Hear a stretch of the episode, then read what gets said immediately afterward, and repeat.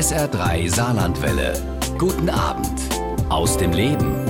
Viele kennen ihn als Mitglied der Kelly Family, viele kennen ihn aber auch als leidenschaftlichen ja, Extremsportler, der gern mal an seine Grenzen geht und vielleicht auch ein Stück drüber hinaus. Joey Kelly.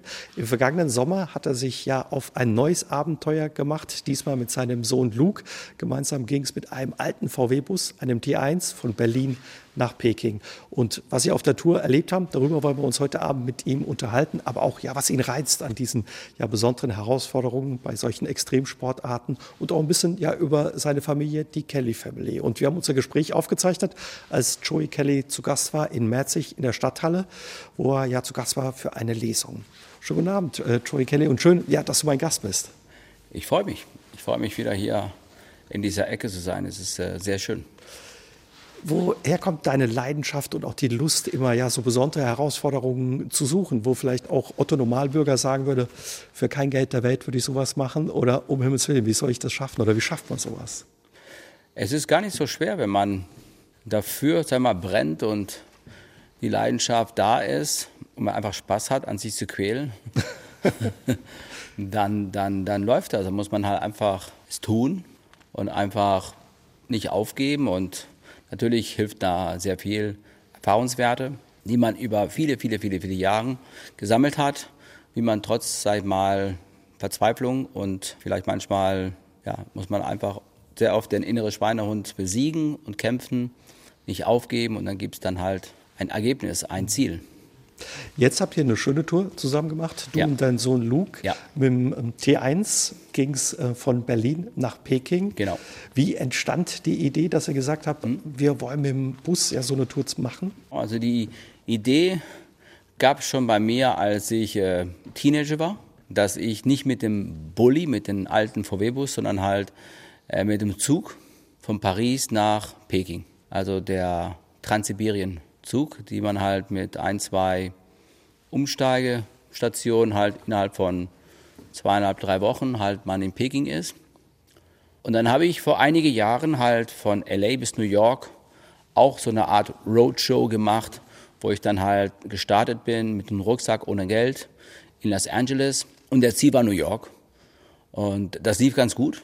Und dann habe ich gemerkt, dass äh, nicht nur durch Laufen und Fahrradfahren, dass ich dann auch sehr viele Menschen gewinnen kann, halt mich zu unterstützen. Und dann nach dieser Idee, die vor sechs Jahren war, dachte ich, das wäre doch was, anstatt mit dem Zug, sondern halt mit dem alten VW-Bus. Du hast eine besondere Beziehung zu diesem Modell, zu diesem T1 in dem Buch, ja, was es zu eurer Tour gibt, was wirklich ein schönes Buch ist, auch mit tollen Fotos und tollen Geschichten, auch aus deinem Leben und dem Leben eurer Familie. Erzählst du, dass euer erster Tourbus, der Kelly Family, auch ein T1 war und du viele Erinnerungen damit verbindest. Was sind das für Erinnerungen? Ja, der alte T1 war unsere erste Tourbus als Kelly Family, die ersten knapp zwei Jahre. Danach haben wir in England den London-Bus gekauft, die man Doppeldecker, auch, ne? genau, die man auch so verbindet mit der Kelly Family. So ein alter englischer Doppeldeckerbus, mit dem sind wir auch dann auch richtig lange gereist. Aber der Bulli, das war eigentlich unser erstes Fahrzeug. Und zweitens natürlich, wer sich für alte Autos interessiert, ist der Bulli quasi einer, der immer irgendwo im Mittelpunkt steht. Und insbesondere der T1 und nicht nur der T2, der ist auch genial. Aber der T1 ist einfach der Klassiker. Ne? Einfach ein tolles Auto. Ne? Ein ja, schönes Auto. Es ist ein schönes Auto. Und ich habe dieses Auto dann halt gesucht und habe dann ein deutsches Auto gefunden. Also es gibt manche, die aus Kalifornien kommen oder aus Brasilien. Aber das war ein deutsches Auto in Deutschland. Und dieses Auto war fast 30 Jahre in der Scheune oder 25 Jahren. Und der war unrestauriert. Das war genau das, was ich gesucht habe. Also fast ein Sechser im Lotto. Hm? Ja, also ich halte die Augen für solche Autos schon ewig auf. Und ich habe seitdem und davor auch, sag ich mal, so eine Gelegenheit nicht wieder gefunden. Und das Auto habe ich dann günstig bekommen, weil er total in schlechten Zustand war. Dann habe ich den restauriert, also Motor neu gemacht, Getriebe, Bremsen, TÜV und alles, was man braucht, die Karosserie nur das repariert, was gemacht werden muss. Und, und die alten Spuren und der ganze Charme zum Auto durch seine 50 Jahre Vergangenheit haben wir so gelassen, dass man halt einfach sieht, das Seine Auto, Geschichte sieht ein bisschen. Genau, es ist emotionaler, finde ich, als wenn das Auto frisch lackiert ist. Was auch schön ist, aber ich fand, dass das Auto einfach mehr ausstrahlt, wenn der halt die alten Kratzer hat. Und wir haben halt diese Tour gemacht von Berlin nach Peking. Wir sind gestartet ohne Geld. Und wenn ich jetzt äh, durch, durch, durch ganze Länder reise mit einem alten T1, der frisch lackiert ist und so, man weiß ja auf der ganzen Welt, dass diese Autos halt schon begehrt sind und etwas Wert haben. Und deswegen dachte ich, äh, wenn ich ohne Geld schon mal starte, dann müssen wir das Auto halt so lassen, dass die Leute eventuell Mitleid für uns haben, dass sie uns helfen. Musstest du den äh, Verkäufer äh, schwer überzeugen, dass er ihn verkauft? Oder? Ähm, nein, der wollte mehr Geld, als ich bezahlt habe. Und ich bin ja auch einer, der gerne handelt. Und der wollte ursprünglich 24.000 für den Auto, was das Auto auch wert ist. Aber da war ganz schon viel zu tun. Also der Motor drin war nicht mehr original, es war ein Motor drin von einem Käfer. Dann TÜV sowieso nicht, Karosseriearbeit unter Boden war stark, ja, vergriffen und und und. Und dann habe ich ihm runtergehandelt auf 9000. Aber 9000, 9000. genau. Man muss aber auch fairerweise sagen, ich habe da auch so ein Tauschgeschäft gemacht für diese 9000 und ich habe gemerkt, der ist auch, er macht auch Sport und der er macht Mountainbike und dann habe ich ihm vorgeschlagen, dass er halt quasi von mir ein Mountainbike bekommt, weil ich habe in der Firma, die ich für arbeite und dann kriege ich jedes Jahr ein Mountainbike gestellt, weil ich dann halt diese Fahrräder halt für die promote und dann habe ich ihm erzählt, dass ich ihm ein Mountainbike gebe und dann war der Preis schon niedriger, aber ein gutes, ne?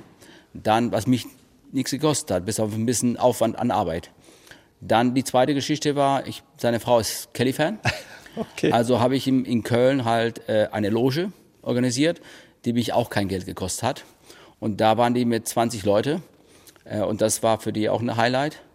Und dann, die wollten heiraten und ich habe so einen Bauernhof, wo meine Frau auch Hochzeiten organisiert und das habe ich ihm auch gezeigt und die waren begeistert.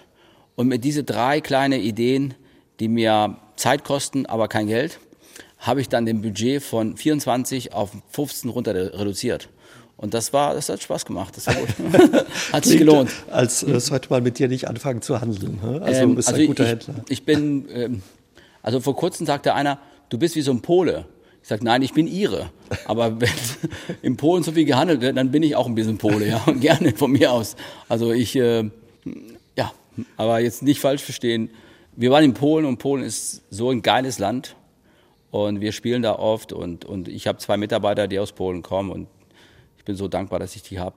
Genau, deswegen handeln als Ire und nicht Deutsch und nicht Pole und nicht was auch immer.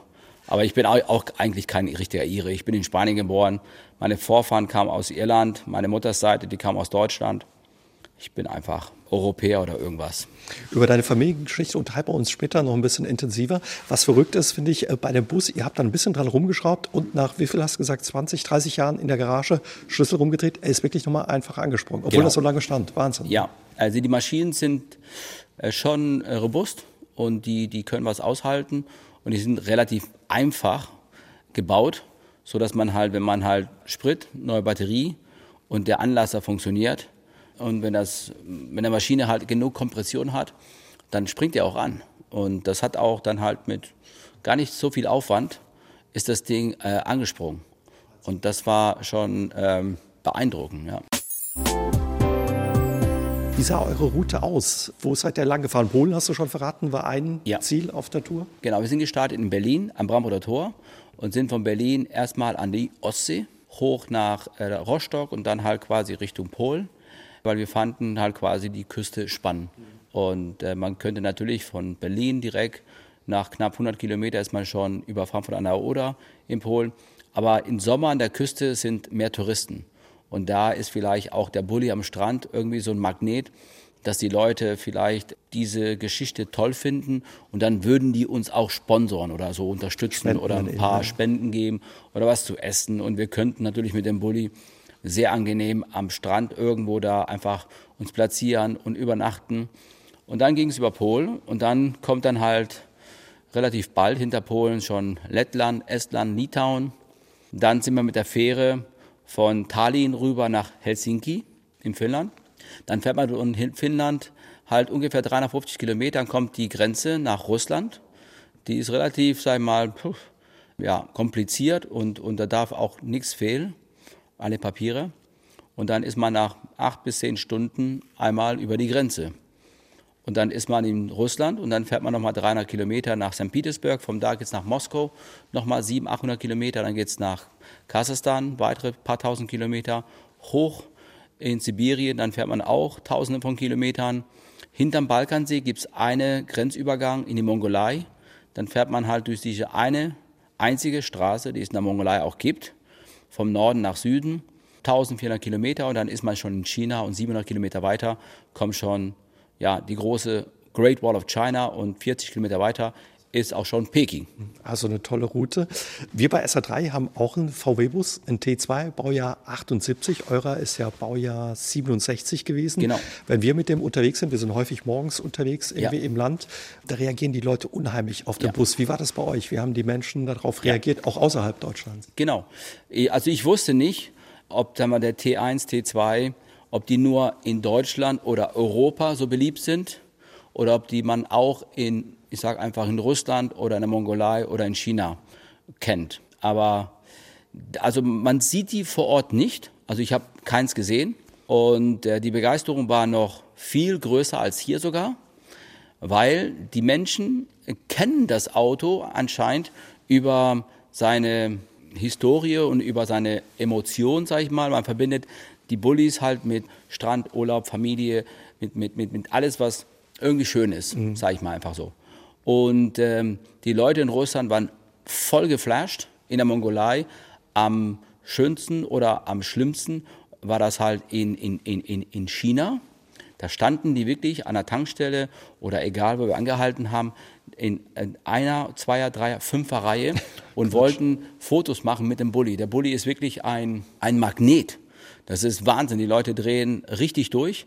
In China ist es so, dass sie das Auto auch kennen, wahrscheinlich durch die Werbung und durch das ganze Image von diesen Bullies, haben aber das Auto nie live gesehen, weil in China bis vor ein paar Jahren war das auch gar nicht erlaubt, überhaupt gebrauchte Fahrzeuge zu importieren. Das weiß ich, weil ich einen Freund habe, der auch quasi alte Autos sammelt, wertvolle Autos. Und ähm, es gibt eine ganze Flotte von Chinesen, die auch so Autos sammeln, aber die lagern die halt im Ausland bis vor drei, vier Jahren.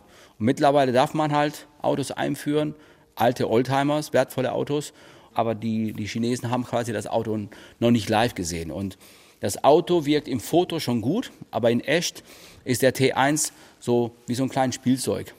Der ist noch so richtig klein, der ist so ein Antikfahrzeug und, und dann fragt man sich, wie kann man da halt mit acht Leute drin fahren, alle ganz eng. Und wie zusammen. ihr das früher gemacht habt. Richtig, auf Tour, ja. mit der Kelly Family, ja. Ihr hattet ja kein Geld dabei, hast du gesagt. Genau. Ihr wolltet tauschen bzw. euch das Geld verdienen. Da hat euch der Bulli dann offenbar geholfen. Was, was habt ihr alles dabei gehabt zum Tauschen? Wie hat es funktioniert? Genau, wir haben halt eine ganze Flotte von Gegenständen mitgenommen, die wir genutzt haben, halt zu tauschen oder verkaufen. Und das hat auch sehr gut funktioniert. Also alle Sachen, die ich mitgenommen habe, waren entweder von mir selbst oder geschenkt.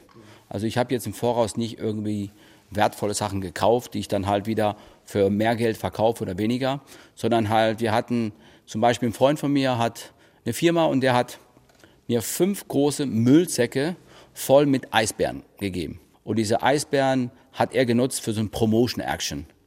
Und das waren, das waren die, die, Teddybären, die halt quasi übrig waren. Also Eisbären, nicht Teddybären.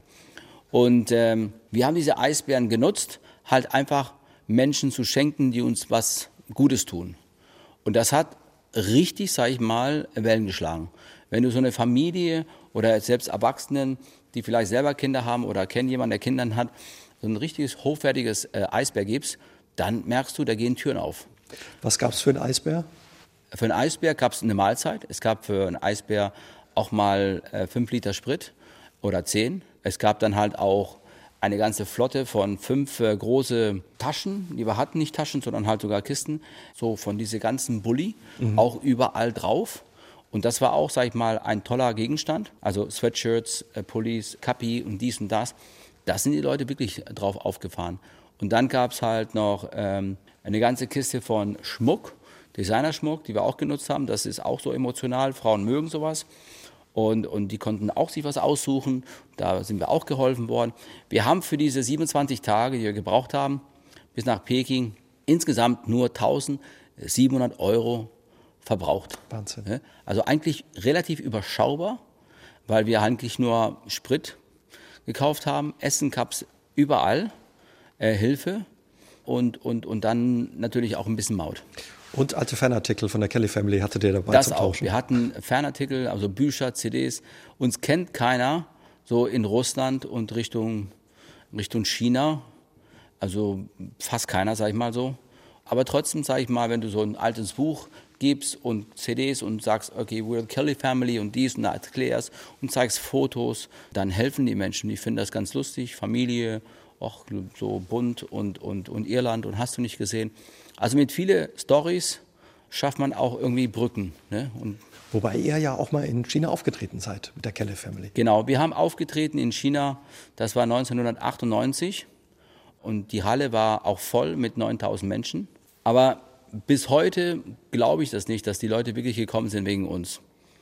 Weil uns kannt keiner in China und ist auch keiner nach dem Konzert geblieben. Also ich bin fest davon überzeugt, dass das Ganze irgendwie so inszeniert war. So eine Art Promotion-Tool zu zeigen, dass äh, Westbands auch in China, weil wir waren entweder die Ersten oder einer von den Ersten. Es war trotzdem cool und, und China ist äh, sehr faszinierend, aber es hat sich auch viel verändert. Also du kannst China in den letzten 20 Jahren gar nicht mehr vergleichen. Also es fährt keiner mehr Fahrrad und keiner kocht auf der Straße und, und jetzt fährt nur noch Autos und Millionen von Autos und, und, und die bauen da nicht nur Häuser, die bauen Städte. Also es entsteht quasi eine Stadt innerhalb von zwei, drei Jahren, also gleichzeitig. Also es ist irre, es ist eine Dimension, die können wir Europäer gar nicht verstehen. Nach 27 Tagen seid ihr in Peking angekommen, Joey. Wie war die Ankunft ja nach der Tour? Großartig. Wir waren vor Peking ähm, in, in, also an der chinesischen Mauer, die nur so 40, 50 Kilometer weiter weg ist. Und dann halt nach Peking rein, die letzten paar 30, 40 Kilometer. Wir hatten eine Panne kurz vor Ankunft, die nicht ungefährlich war. Also der Gaspedal beim Fahren ist dann halt von jetzt auf sofort runtergefallen und ich wusste genau, was, was es ist. Das ist dieses Stahlseil, der von vorne nach hinten den Vergaser So Gaszug quasi, oder sowas. Genau. Ne? Und dann mit diesem kleiner Stahlseil, der halt quasi in so einem Kanal drin ist, bis nach hinten. Damit steuert man halt quasi äh, den Vergaser, dass man halt mehr Gas oder weniger gibt. Und der war kaputt. Und dann waren wir auf eine dreispurige Autobahn. Millionen von Autos fahren. Es ist unfassbar, wie viele Menschen da halt fahren. Aber klar, mit einer Milliarde Menschen oder mehr, 1,3. Und diese Autobahn hatte auf der rechten Seite keine so Stadtstreifen. Genau, keine Stadtstreifen. Und, und wir haben angehalten, ich habe meinen Sohn sofort gebeten, auszusteigen und quasi über die Leitplanke halt 100 Meter nach hinten zu gehen und mit einem roten Shirt einfach so winken und, und dass die Autos halt nicht hinten bei uns reinknallen. Ich habe eine Viertelstunde gebraucht und hatte Glück, dass dieses Seil gebrochen nur in der letzten, sag ich mal, äh, gefühlt halben Zentimeter. Und ich kenne das noch von den alten Bullis, die wir früher hatten. Mhm. Äh, das ist halt eine Schwachstelle. Und dann habe ich mit einer Zange es geschafft, halt quasi dieses Seil wieder zu ziehen und den Vergaser quasi auf, auf Vollgas irgendwie wieder zu binden. Und äh, es ist auch nichts passiert, aber es war eine sehr gefährliche sag mal, Situation. Klar, auf der Autobahn. Auf der Autobahn, mhm. wo es dann, äh, wir haben da dadurch relativ schnell einen riesen Stau verursacht. Der Stau war für uns gut, weil dann haben wir halt zumindest keiner, der mit 100 km/h in dem Bulli uns äh, ähm, ja alles platt macht. Und, und dann sind wir weitergefahren. Bist du so ein Schrauber? Ihr hattet ja auch einen riesen Fuhrpark mit der Kelly Family. Und wenn es richtig ist, was du zeitweise auch verantwortlich ne, für den Fuhrpark? Ja, ja. Ich war verantwortlich für, für die Logistik und auch für die Fahrzeuge und für die Tour und für eine ganze Flotte von Sachen, die ich dann halt machen dürfte, ja. Und dann auch immer selbst geschraubt? Oder so ist es. So? Also, bevor wir Erfolg hatten, hatten wir einfach finanziell nicht die Möglichkeit. Und dann habe ich bei Learning by Doing halt einfach gelernt, dieses ganze, sag ich mal, Schrott, die wir früher hatten, irgendwie aufrechtzuerhalten, dass wir von einer Stadt zum anderen auch irgendwie ankommen. Und wenn wir eine Panne hatten, ich wusste immer, dass ich das hinkriege. also ich war fest von überzeugt, dass ich die, die Fehler finde und dass ich dann halt irgend so, irgendwas improvisiere, dass dieses Auto oder dieses LKW halt weiter vorankommt.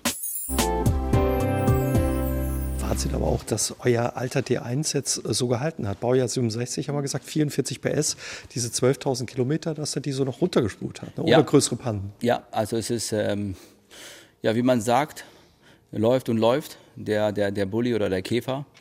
Und ähm, ja, das, also was am schlimmsten war, fand ich, was das Auto, wir haben ja einen neuen Motor eingebaut, ne?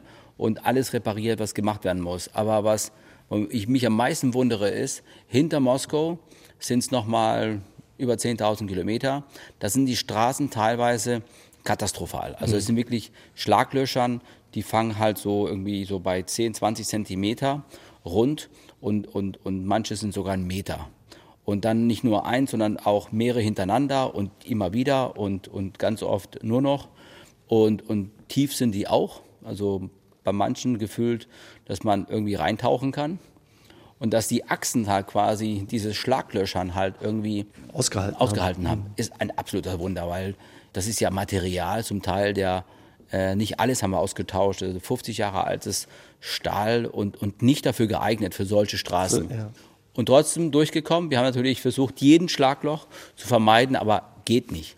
Geht nicht. Auch in der Nacht, wenn es dunkel ist, äh, siehst du einfach nicht jeden Loch und es hat funktioniert. Vor allem wahrscheinlich auch mit der Beleuchtung von dem T1. Schlaglöcher waren ein Problem, das Tauschen manchmal eine Herausforderung. Ja. Trotz alledem, was war sonst so eine große Herausforderung auf der Tour? Ihr wart ja auch ziemlich eng, ähm, eben die ganze Zeit zusammen auf engem Raum. Genau, also das ist kein Problem. Ähm, ich und mein Sohn, also mein Sohn Luke, der begleitet mich schon seit er so 10, 12 ist, weltweit.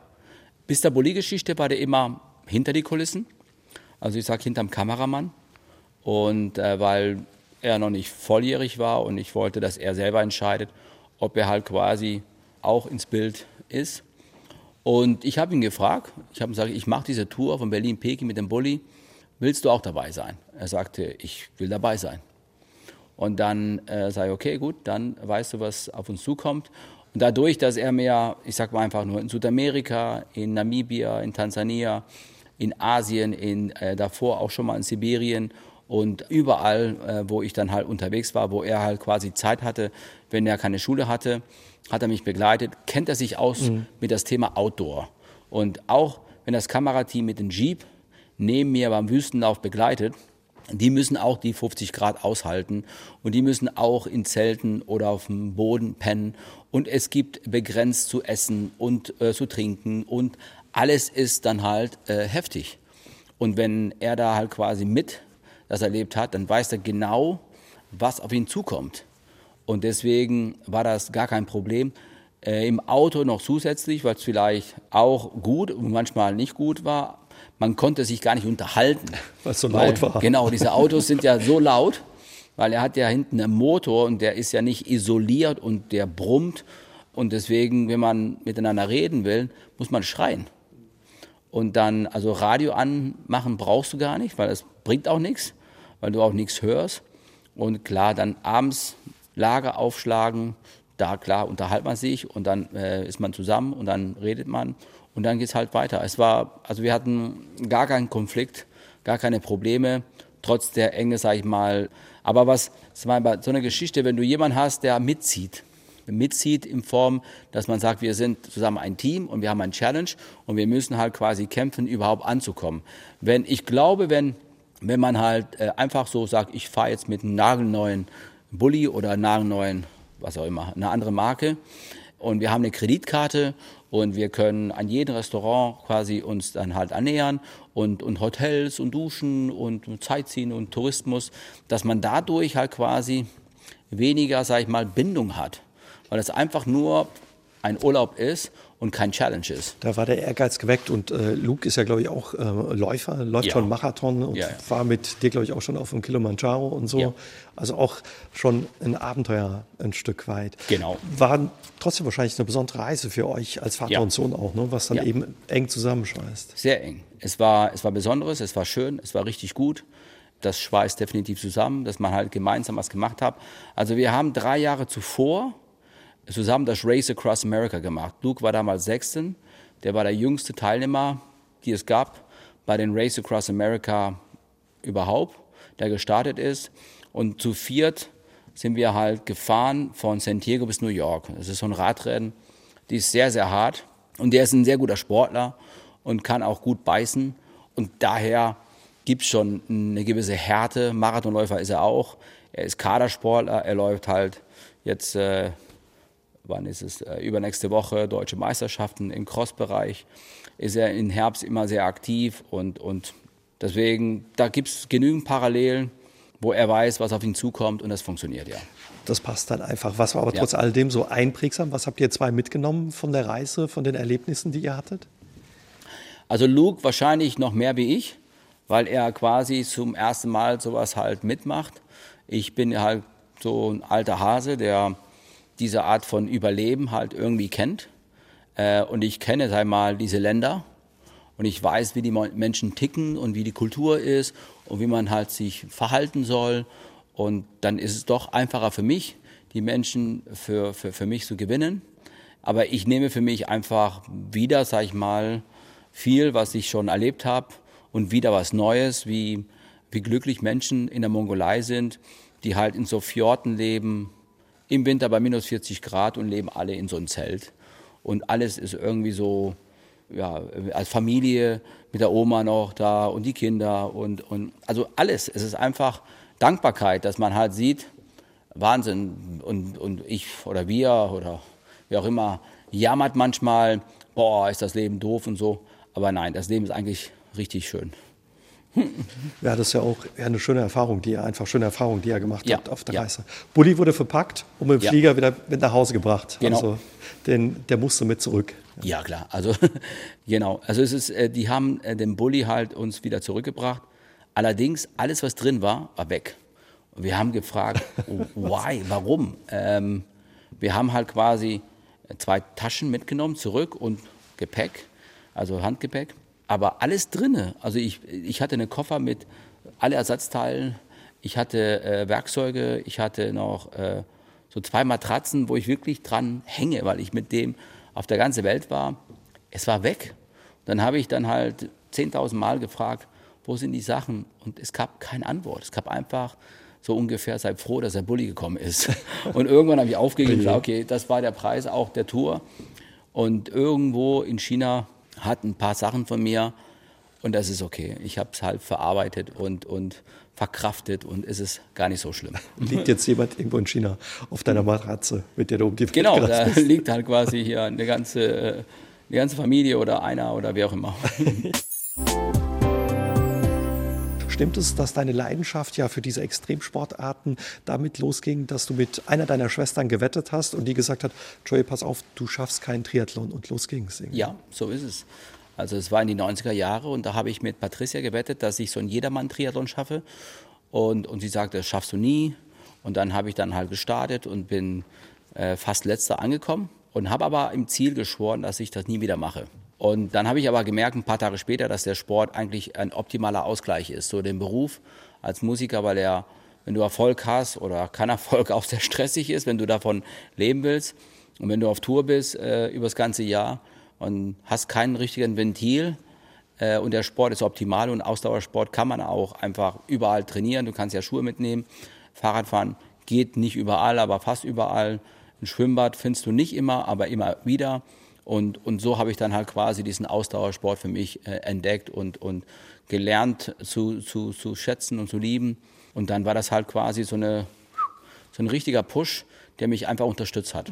Du hast, glaube ich, auch mal gesagt, ohne den Sport hättest du den Stress, du warst zeitweise auch, ja, kann man sagen, Manager der Kelly Family, den Stress mit der Band und der Familie da nicht überlebt. Äh, ja, also ich hätte sagen wir, den Beruf als Musiker schon überlebt, weil alle anderen haben auch überlebt. Aber den Beruf, sag ich mal, ich habe in der Firma äh, sehr jung angefangen, quasi den kompletten Tourbereich zu organisieren. Ich war zuständig für das Booking Booking heißt so eine Halle zu buchen und Konzerte zu spielen und der ganze Abwicklung von Aufbau bis äh, Abrechnung mit, mit, mit dem Veranstalter. Dann bin ich halt mit äh, 26 halt noch, als mein Vater seinen zweiten Schlaganfall hatte, bin ich dann Geschäftsführer geworden äh, der Kelly Family GmbH, die heißt genau Kellife GmbH, wo ich bis heute noch die Ehre habe, für meine Geschwistern halt das führen zu dürfen. Und das war eine große Aufgabe für ein junger Mensch. Aber ich wollte es unbedingt und ich äh, habe da auch wirklich äh, hart für gearbeitet, den Posten zu halten, dass ich nicht, äh, sag mal, gefeuert wird von meinem Vater oder meinen Geschwistern. Und der Sport war das richtige Ventil. Und hätte ich da mal den Sport der Marathon oder der Ausdauer, Ultramarathon, Ironmans nicht gehabt, dann hätte ich halt quasi nicht die Härte, nicht die Ausdauer, auch nicht gelernt, halt auch wirklich mit Rückschlägen und mit Niederlagen und Ziele und alles, was du brauchst, halt ein Marathon, ein Ironman zu packen. Und wenn ich jetzt, sag ich mal, mich nehme und sage, okay, äh, du machst mit 25 machst du acht Ironmans in einem Jahr, dann hat das eine gewisse, sag ich mal, Disziplin, Härte, Fokussierung, Zielsetzung. Da lernst du richtig irgendwie reinzuklotzen. Zu beißen dann auch, ja. Und das hat einfach übertragen ins Berufsleben. Und das hat mein Vater auch gemerkt, dass ich bestimmt nicht der Beste bin, aber auf jeden Fall einer bin, der nicht aufgibt. Das ist ja Wahnsinn, was, was du alles auch gemacht hast in dem Sport. Hast du mal mitgezählt, wie viele Marathons waren? Acht Ironman hast du gesagt, innerhalb eines Jahres. Ultraläufe durch die Wüste, diese Tour zum Südpol damals. Mal mitgezählt, wie viele es waren über die Jahre? Also es gibt eine, ich, ich habe alles erfasst und dokumentiert, aber die Zahl 50 Marathons steht, die Zahl 13 Ironmans, die Zahl 30 Ultramarathons, 10 Wüstenläufe, dann viermal das Race Across America und dann gibt es halt eine ganze Flotte von anderen Wettkämpfen wie 220 äh, Kilometer durch die Amazonas, ein Ultramarathon, Nepal 100 Mal, Alaska 100 Mal, Libyen 200 äh, Kilometer, Gobi-Wüste 250 Kilometer, dann nochmal 250 Kilometer die Atacama-Wüste, dann in Jordanien 100 Mal, 500 Kilometer am Südpol, davon 400 Kilometer Wettkampf, dann äh, Deutschlandlauf zweimal, dann drei, äh, vier Powermans, dann halt, äh, ja, keine Ahnung, eine ganze Reihe von noch sehr spannenden Wettkämpfen, die ich gemacht habe, die einfach äh, immer noch mich, äh, sag mal, ernähren an Motivation weiterzumachen. Wunderst du dich manchmal oder hast du dich manchmal gewundert, was auch ein Körper leisten kann, was dein Körper leisten kann? Ja, wenn man halt trainiert ist und Erfahrung hat und weiß, wie man seine Kraft aufteilt und einfach ein starkes Team hat, der einen irgendwie unterstützt, dann ähm, wächst man mit der Aufgabe über sich hinaus und es macht auch Spaß. Mhm. Und was hat deine Schwester äh, gesagt? Hat sie äh, sich manchmal gefragt, Mensch, was habe ich da ausgelöst äh, beim Joey? Ähm, Patricia, nee, die ist ganz stolz, ich glaube, auf mich. Wir verstehen uns sehr, sehr gut. Wir telefonieren wirklich fast jeden Tag. Und wir arbeiten zusammen auch viel äh, mit den Projekten der Kelly Family. Und ähm, nee, ich bin sehr dankbar, dass die mir halt quasi da einen Tritt im Hintern gegeben hat. Dass ich dann halt einen Teil meiner Berufung gefunden habe durch, durch ihre, sag ich mal, Glaube, dass sie äh, nicht gedacht hätte, dass ich ein Jedermann-Triathlon packe. Also eigentlich aus einem reiner Zufall äh, fängt man halt eine, eine, eine Art Hobbykarriere an als, äh, als Sportler und dann ja, stehe ich hier 25 Jahre später und frage mich, ja, danke Patricia, vielen Dank. Die Wette hast du auf alle Fälle gewonnen. Was war der Wetteinsatz damals? Ging es so ums Gewinnen? Oder? Nein, es ging einfach nur, dass du es nicht schaffst. Es gab kein Geld und kein Gegenstand, den man halt damit ergattern wollte. Es war einfach nur um die reine Ehre. Welche Rolle spielt deine Familie und auch die Erlebnisse mit der Kelly Family, immer unterwegs zu sein, auf Tour, ja, für deine Ausdauer und ja, für deine Karriere als Extremsportler auch? Viel. Familie ist die Priorität, es ist die Basis. Äh, ich komme von einem Familienunternehmen, aber auch von einer großen Familie und Familie war immer ja, der Rückgrat und das Wichtigste, was man hat. Und ich glaube, wir haben alle in den letzten eineinhalb Jahren durch Corona auch miterlebt, wer ist wirklich für mich da, wer ist wirklich mein Freund, wer darf mich als ein Haushalt besuchen. da hat man schon dann definiert, äh, so von normal auf ganz wichtig. Und, und, und auch gemerkt, dass halt ähm, in so schwierigen Zeiten, wer für einen da ist, wer ist wirklich mein Freund. Wer ist wirklich, sage ich mal, ein Familienmitglied, wo ich mich 100% darauf verlassen kann? Alle diese Werte, die, sage ich mal, durch Möglichkeiten, durch, sage ich mal, einfach sogenannte Freiheit, die wir auch haben, Gott sei Dank, aber die dann halt äh, vergessen wird. Und dann kommt die Ego und Überfluss an, an, an Konsum, die wir nicht brauchen und ja, alles, was mit Freiheit kommt, die dann nicht immer gut ist, aber Freiheit ist natürlich auch sehr wichtig. Auf eurer Bulli-Tour hast du äh, Luke viel erzählt, auch von eurer Familie und den Erlebnissen von ähm, deinem Vater, Opa Dan. Erzählst du auch ein, uns auch ein bisschen ja, von den Erinnerungen? Was für Erinnerungen hast du an deine Kindheit und Jugend auch mit der Kelly Family? Eine, eine verrückte Kindheit, äh, eine Kindheit, die keiner erlebt hat, nur wir als Geschwistern, also große Familie. Wir gehen alle nicht in die Schule, wir singen Musik auf der Straße und reisen über ganz Europa. Und das ist unser Leben. Dann, meine Mutter stirbt, ich bin acht Jahre alt und der kleinste Angelo ist äh, nicht mal ein Jahr alt und die älteste ist Anfang 20. Mein Vater ist alleinerziehend, wir spielen auf der Straße, sind fast immer pleite und wir sind aber alle glücklich und happy. Wir sind ein starkes Team, wir lernen halt quasi viele Sprachen, sehen ganz viele Kulturen, Menschen und, und haben auf der Straße ein, ein, ein, ein großes Erfolg, dass wir halt quasi von das, was wir tun und lieben und machen, davon leben können. Dann kommt der verrückte Durchbruch durch das Album Oh the Hump.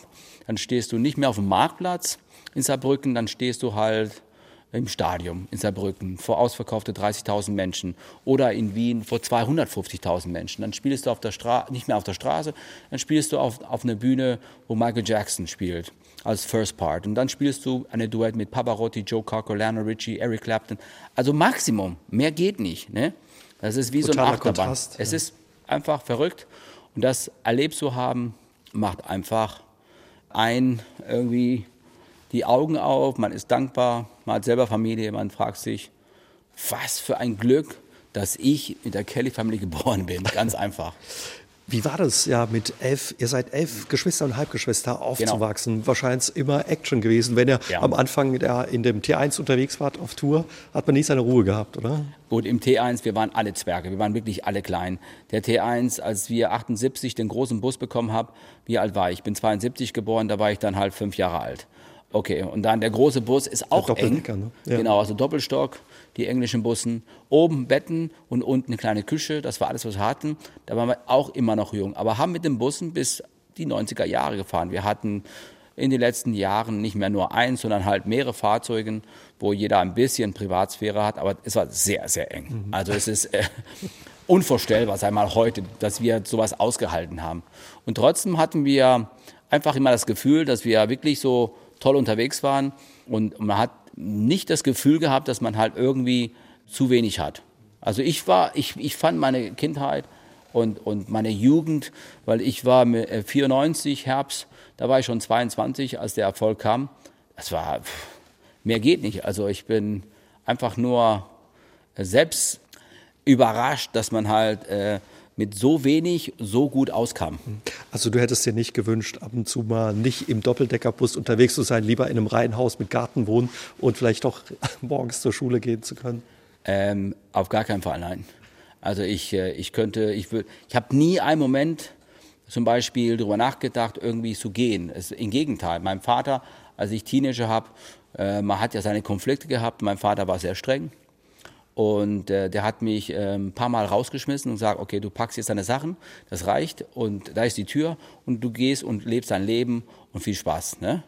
Und dann habe ich immer dann halt quasi geschrien, auf keinen Fall, das ist mein Haus und ich bleibe. Mhm. So ungefähr, dass ich ein Teil des Ganzes bin und ich bin auch einer, der quasi das alles mit aufgebaut hat. Man hat er hat schon irgendwie so ein das Gefühl gegeben, dass man halt ohne ein dass es dann nicht weitergeht und dass man halt auch so viel Stolz hat, dass man sagt, das, was wir aufgebaut haben, gehört auch zu mir. Jetzt ist wichtig aufgeben. Auch. Genau, einfach, wir waren motiviert, wir hatten ganz klare Ziele, wir haben immer erzählt, wir werden eines Tages die großen Bühnen rocken und dass es dann halt plack irgendwann fluppt. Das war natürlich auch dann noch der Bestätigung, dass wir immer wussten, wo wir hinwollen. Mhm. Und habt ihr da wirklich dran geglaubt? Dein Vater hat ja da wirklich früh schon dran geglaubt, ja. dass ihr irgendwann nicht mehr eben auf dem Marktplatz in Saarbrücken ja. oder sonst wo in Europa spielt. Ihr wart ja in ganz Europa unterwegs, sondern wirklich Stadien führt. Also habt ihr alle daran geglaubt oder habt ihr gedacht, Mensch, äh, unser Vater, der spinnt ein Stück weit? Mhm. Nee, wir haben, ähm, wir haben dran geglaubt, alle.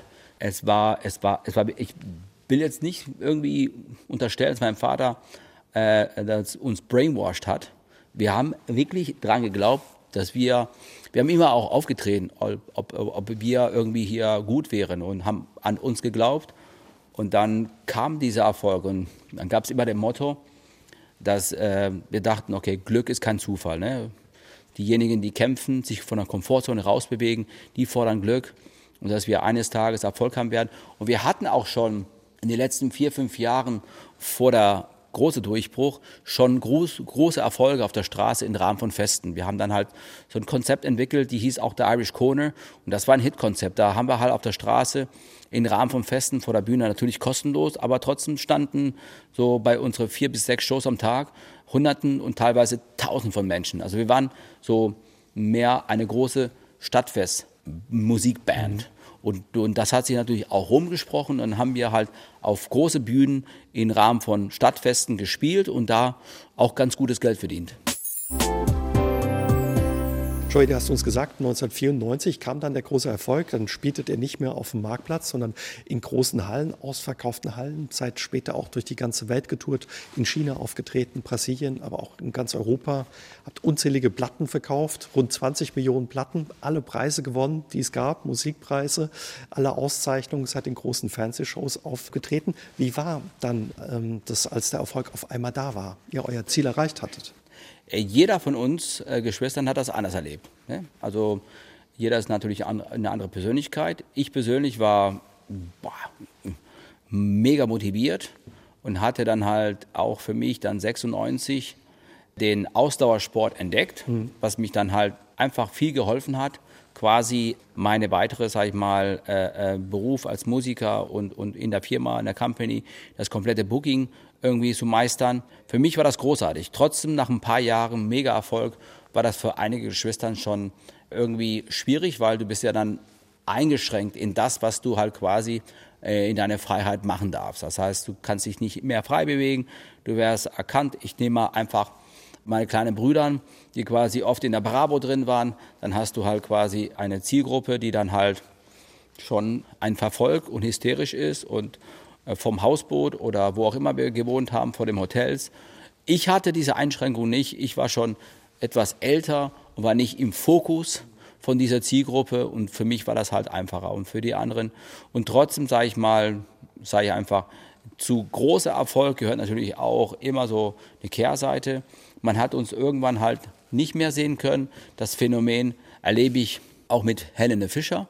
Wenn ich jetzt heute Abend im Publikum bei den 200 Leuten frage, ob jemand Helene Fischer hört, dann traut sich fast kein Mensch, wirklich die Hand hochzumachen. Und das kann es eigentlich nicht sein, weil die Helene Fischer, Super die, erfolgreich die, ist, die, ja. die füllt alle Stadiums auch. Und deswegen müssen mindestens sag ich mal, ein Drittel das Album zu Hause haben, behaupte ich einfach. Und, und das Phänomen war auch bei den Kellys. Wir waren irgendwann Overkill, einfach zu präsent.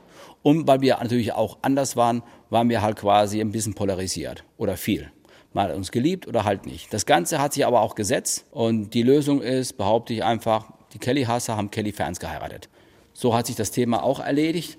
Und, und, und, und jetzt hat man gemerkt, okay, die Kellys sind Handwerker äh, als Musikern und machen äh, äh ihre eigene Musik und sind keine Mammis oder Papis von irgendwelchen, sag ich mal, Produzenten oder irgendwelche Plattenfirmen. Wir sind anders, authentisch und selbst und bleiben halt das, was wir sind, nach wie vor. Und äh, wir müssen nicht irgendwie quasi irgendwas verkörpern, was wir nicht sind. Wir sind kein Produkt von Bohlen oder von einer Plattenfirma, wir sind halt quasi The Kelly Family. Du hast gesagt, die einen haben euch geliebt, die anderen haben euch gehasst. Die Ja. 90er war Techno damals angesagt, ihr war quasi das Kontrastprogramm. Was habt ihr da erlebt, quasi ja zwischen den beiden Polen? Alles, du erlebst, du, du machst die Zeitung auf und da steht drauf, die Kellys sind doof und die Kellys sind noch doofer und die Kellys machen das und dies falsch und dann, äh, dann lest du eine andere Zeitung und die sagen, die Kellys sind die Größten. Also du erlebst alle Kontrasten oder die schreiben halt quasi, die Kellys sind Insekte und die, die trinken alle quasi, ich weiß es nicht, äh, nur ähm, äh, Milch direkt vom Kuh oder schlag mich tot. Alles möglich. Man hat ja irgendwann die Zeitung nicht mehr aufgemacht. Und wenn man glaubt, dass das einen nicht betrifft, wenn man jung ist, schon. Weil wenn man halt quasi aus, aus, aus Nix irgendwas, äh, sei mal, aber natürlich wusste die Zeitung, wenn die halt Kelly Schlagzeilen schreibt, dann verkaufen die Auflage. Und okay, dann haben die halt quasi mehr Auflage verkauft und haben Sachen erfunden. Wir haben, ich glaube, noch nie eine Zeitung verklagt, dass die irgendwas falsch geschrieben haben. Wir haben uns damit gar nicht beschäftigt. Wir wollten einfach uns davon befreien und sagen einfach, weißt du was, schreibt was ihr wollt, solange wir spielen können und es wir füllen die Hallen, ist doch alles okay. Und es war auch ein Erlebnis. Das zu erleben ist okay. Und das gehört einfach zu, zu viel Erfolg, gehört einfach auch leider halt quasi so ein bisschen Boulevard-Trash. Das ist so die Schattenseite des Erfolgs. Ja, ne? aber so schlimm ist es auch nicht. Also wenn ich darüber jammern würde, äh, wäre es natürlich auch falsch, weil es einfach, den Erfolg zu erleben, ist natürlich Wahnsinn. Weil sowas erlebt einfach fast kein Musiker. Wenn man so viel Erfolg hatte wie ihr, auch so viele Platten verkauft hat, so viele Preise bekommen ja. hat, nutzt sich der Erfolg dann irgendwann ab oder wie ist das? Ähm, ja, unterschiedlich. Also man wird schon, äh, man, äh, man, man wird dran gewöhnt und der Gefahr ist äh, definitiv da, dass man irgendwann denkt, ja, keine Ahnung, hier 10.000 Leute, das ist ja ganz normal und hier und dann muss ich halt auf der Bühne nicht 120 Prozent geben, sondern halt nur 90, das reicht auch. Und das ist der Anfang vom Ende. Wenn du irgendwann auf der Bühne nicht mehr brennst und nicht mehr mit Leidenschaft äh, dein, dein, dein, deine Arbeit machst, dann spüren äh, die Leute im Publikum das, ohne es irgendwie so genau zu wissen, die lassen einfach los und dann verlierst du halt quasi das, was du aufgebaut hast. Ihr habt dann aufgehört, als dein Vater gestorben ist, 2002, Anfang der 2000er. Und ja, dann haben sich eure Wege auch erstmal getrennt. Du ja. hast gesagt, ihr habt als Geschwister das auch ganz unterschiedlich wahrgenommen, die Belastung ja. und den Erfolg. Ein Bruder von dir, Patty, ist, glaube ich, ins Kloster gegangen für genau. ein paar Jahre. Ja. Andere haben sich zurückgezogen, andere haben Solo-Karrieren gemacht. Also es ging dann offenbar auch einfach nicht mehr, oder? Ja. Also wir waren 25 äh, oder länger Jahren unterwegs. Viele waren halt quasi müde, ausgebrannt. Es war eine lange Zeit. Es war von, von, von Straße auf die größten Bühne. Mein Vater, der Kopf, quasi derjenige, der es geschafft hat, uns noch zusammenzuhalten, ist verstorben. Kurz danach hat man als Gruppe entschieden, okay, wir machen erstmal eine Pause und schauen mal, ob äh, wir irgendwann wieder auf Tour gehen. Und ich fand, dass die Pause halt auch in den fast richtigen Moment eingeführt ist durch die Mehrheit. Und so hat jeder halt Zeit gehabt, sein eigenes sein mal, Leben irgendwie zu gestalten und, und zu führen. Ich hatte den Sprung, sage ich mal, in, in das, was ich gemacht habe, nicht das Problem, weil ich habe früh genug, sag mal, für mich entschieden, ich habe Plan A, B und C, weil es wird irgendwann halt quasi einfach voneinander auseinandergehen, mhm. aus, aus, aus Gründen, weil der eine gründet eine Familie und der andere ist müde oder will nicht oder kann nicht oder was auch immer. Und so hatte ich, sag mal, die, die Brücke quasi schon gebaut, dass ich dann einfach meine Energie von das mit der Familie verstärkt auf das, was ich dann selber gemacht habe als Unternehmer und Sportler und meine Arbeit mit, mit, mit, mit Unternehmen, die ich halt arbeite, heute noch zum Teil und, und das war kein Problem. Für einige von meinen Geschwistern muss man auch sagen, es war nicht so einfach. Die hatten halt quasi ihre komplette Energie in der Kelly Family und hatten quasi nur diesen Slot und dann halt quasi von heute auf morgen eine eigene, sag ich mal, Bühne aufzubauen oder eine andere Berufung aufzubauen, war nicht so einfach. Trotz alledem, obwohl du diesen Plan B hattest, hast du in einem Interview vor einem Jahr in der Zeit erzählt, der Tod deines Vaters und auch das Ende eurer Bandkarriere mit der Kelly Family war der tiefste Einschnitt in deinem Erwachsenenleben. Was hat den Einschnitt so tief gemacht? Ja gut, der Verlust von, von, von nicht nur meinem Vater, sondern halt auch gleichzeitig auch der Chef, sag mal, der Kelly Family und auch mein Chef in der Firma, weil er ist ja äh, Geschäftsführer gewesen, aber äh, Gesellschafter in den Unternehmen. Also quasi alles, was ich davor gemacht habe in der Company, war mit Abstimmung halt quasi von, von, von entweder der Mehrheit, die Kelly Family oder meinem Vater. Also, und dann gehst du von heute auf morgen, dann bist du Anfang 30 und dein Vater verlässt dich, mhm. eine ja, wichtige Persönlichkeit. Und dann ist das natürlich ein Einschnitt, die dann ins Leben halt prägt. Mein Vater ist nur 72 Jahre jung geworden. Schade, mein Vater Wäre schön, wenn er noch zehn Jahre länger gelebt hätte. Dann hätte er äh, meine Kinder auch mehr erlebt. Und ja, die zehn Jahre mindestens hätten äh, gut getan für, für, für ihn, für die ganze Familie. Durch den dritten Schlaganfall war das einfach nicht mehr körperlich möglich und ist an den Folgen gestorben. Trotz aller Konflikte, die ihr hattet, die du auch angesprochen hast, sagst du auch immer, du hast viel von ihm gelernt. Oh ja, ja, ja. Was, was war so das Prägendste, was er dir mitgegeben hat? Ja, der hat einfach eine Botschaft ganz klar ähm, geprägt, äh, wenn du was machen willst, musst du was tun. Und zwar nicht wenig, sondern halt einfach sau viel. Du musst dafür wirklich einfach jeden Tag den extra Mal gehen.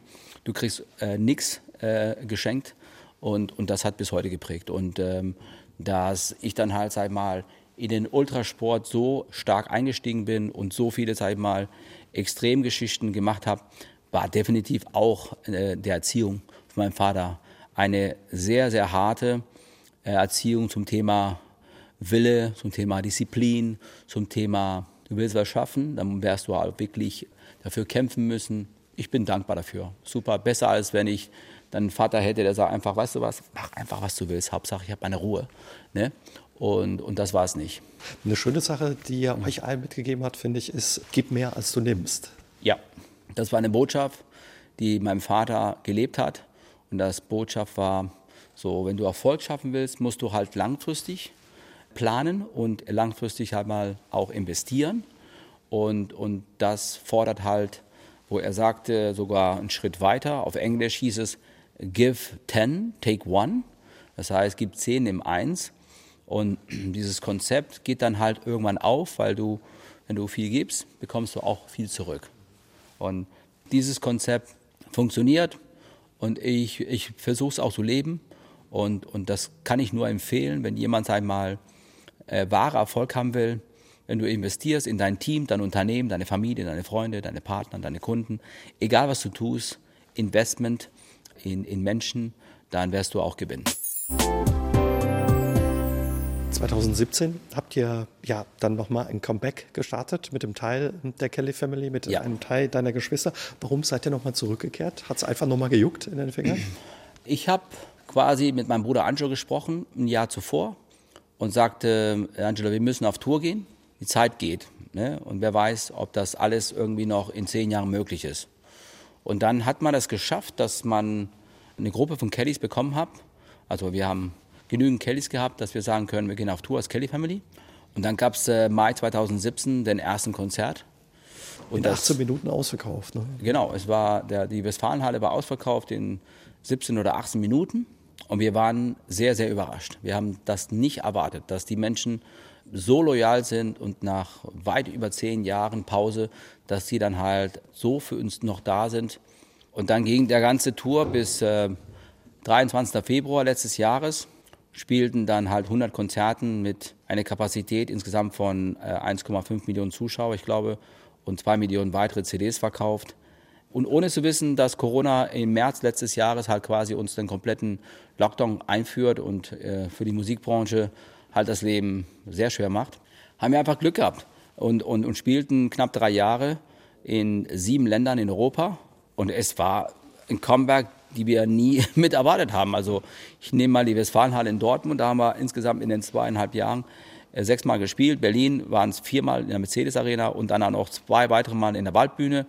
Und dann spielten wir in, in jeder Halle. Also die, was, ja, alle große Hallen waren einfach voll und nicht nur einmal, sondern mehrmals. Also hat wieder Spaß gemacht oder hat sich was verändert im Vergleich zu früher? Für mich hat das sogar mehr Spaß gemacht, weil ich einfach jetzt nicht mehr die Belastung hatte, das Booking zu machen, das hat mein Bruder Angelo übernommen, Marketing. Ich bin dann halt äh, zuständig äh, für den Unternehmen halt für den Backoffice, Buchhaltung und Zahlen und so. Und somit hatte ich eine große äh, Belastung nicht mehr an der Backe. Und so konnte ich die Konzerte einfach viel mehr genießen. Also ich glaube, dass es mir, also behaupte ich einfach, mir am meisten Spaß gemacht hat. Wann kann man euch wieder auf der Bühne sehen? Das weiß keiner. Das, ähm, ist äh, so, dass wir momentan erstmal abwarten und schauen halt, äh, wie das irgendwie sich alles verläuft mit der momentanen Situation. Es, es lockert viel auf. Auf der anderen Seite weiß keiner halt, ähm, kommt dann nochmal so ein Lockdown.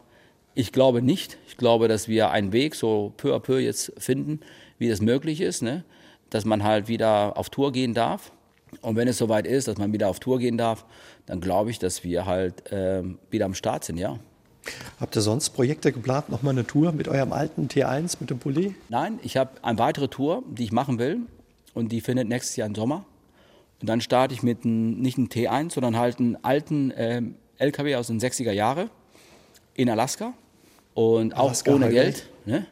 Und von Alaska fahre ich bis nach ähm, Feuerland, also die Panamerikaner. Und das äh, auch als Challenge. Und, und da freue ich mich jetzt schon. Das wird wirklich großartig. Das sind 30.000 Kilometer, 15 Länder. Das ist so richtig eins obendrauf. Das klingt nach einer spannenden Tour. Habt ihr eigentlich auch mal in Saarbrücken oder im Saarland auf der Bühne gestanden mit den Kellys? Ja, ja. Wir haben in Saarbrücken in der Saarlandhalle wahnsinnig oft gefunden, gefunden meine ich jetzt, gespielt. Wir haben den Stadion in Saarbrücken. Ludwigspark, ja. Genau, haben wir einmal gespielt. Es war auch voll. Da passten so 30.000. Das war schon Wahnsinn. Und ähm, in Saarbrücken in der Saarlandhalle haben wir einmal den sogenannten Europa Award. Die Goldene äh, Europa war das. Genau. Und äh, 24.10. Warte mal, falscher Termin. Welcher war das jetzt? 26. Genau. 26.10.98, auch nicht. 97. Ich habe äh, jemanden, der mich hier hilft. Äh, habe ich meine Frau kennengelernt. In, in Saarbrücken. Saarbrücken. So Ach, ist Quatsch. es. Ja. Die Geschichte muss so so kurz verraten. Genau. Wie, wie kam es dazu? Ja, die hatte auch damals in eine Band gespielt. Bellini. Und, richtig, Bellini. Und die haben auch so einen Award bekommen für Sommerhit des Jahres.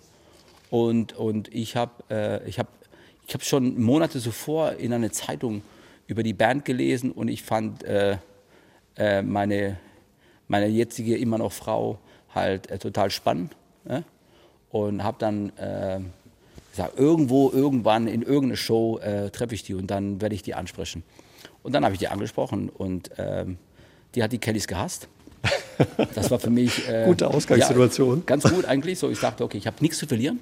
Es mhm. kann nur besser werden. Also wenn die denkt, wir sind wirklich die Letzten, dann, ähm, wenn ich mich so halbwegs, sei mal, benehme, dann könnte ich vielleicht Glück haben. Und dann habe ich dann halt ja, Gas gegeben, gekämpft. Ein halbes Jahr später waren wir zusammen. Also eine schöne Verbindung so zu Saarbrücken. Sehr gute, ja.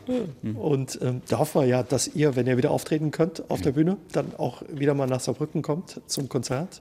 Das wäre schön. Es ist nur so, äh, da passen nicht so viele Leute. Ne? Da passen nur so 2000, 3000? Ja, es gibt jetzt aber ein neues Stadion. Das Ludwigspark-Stadion ah. wurde ja, neu umgebaut und mhm. vielleicht gibt es ja ein Open Air mit den Kellys, wenn es da möglich ist. Da, das wäre gut, das wäre gut, das wäre gut. da würden sich die Kelly-Fans und wir freuen, wenn ihr kommt. Und ja, ähm, viel Erfolg für deine Tour nächstes Dankeschön. Jahr. Vielen Dank. Die klingt spannend und dann würde ich mich freuen, wenn wir uns mal wieder hören bei SA3 aus dem Leben. Für heute vielen Dank, Joey, für das Gespräch. Vielen Dank. Aus dem Leben. Der SR3 Talk am Dienstagabend ab 20.04 Uhr. Gibt's auch zum Nachhören auf sr3.de, auf YouTube und in der ARD Audiothek.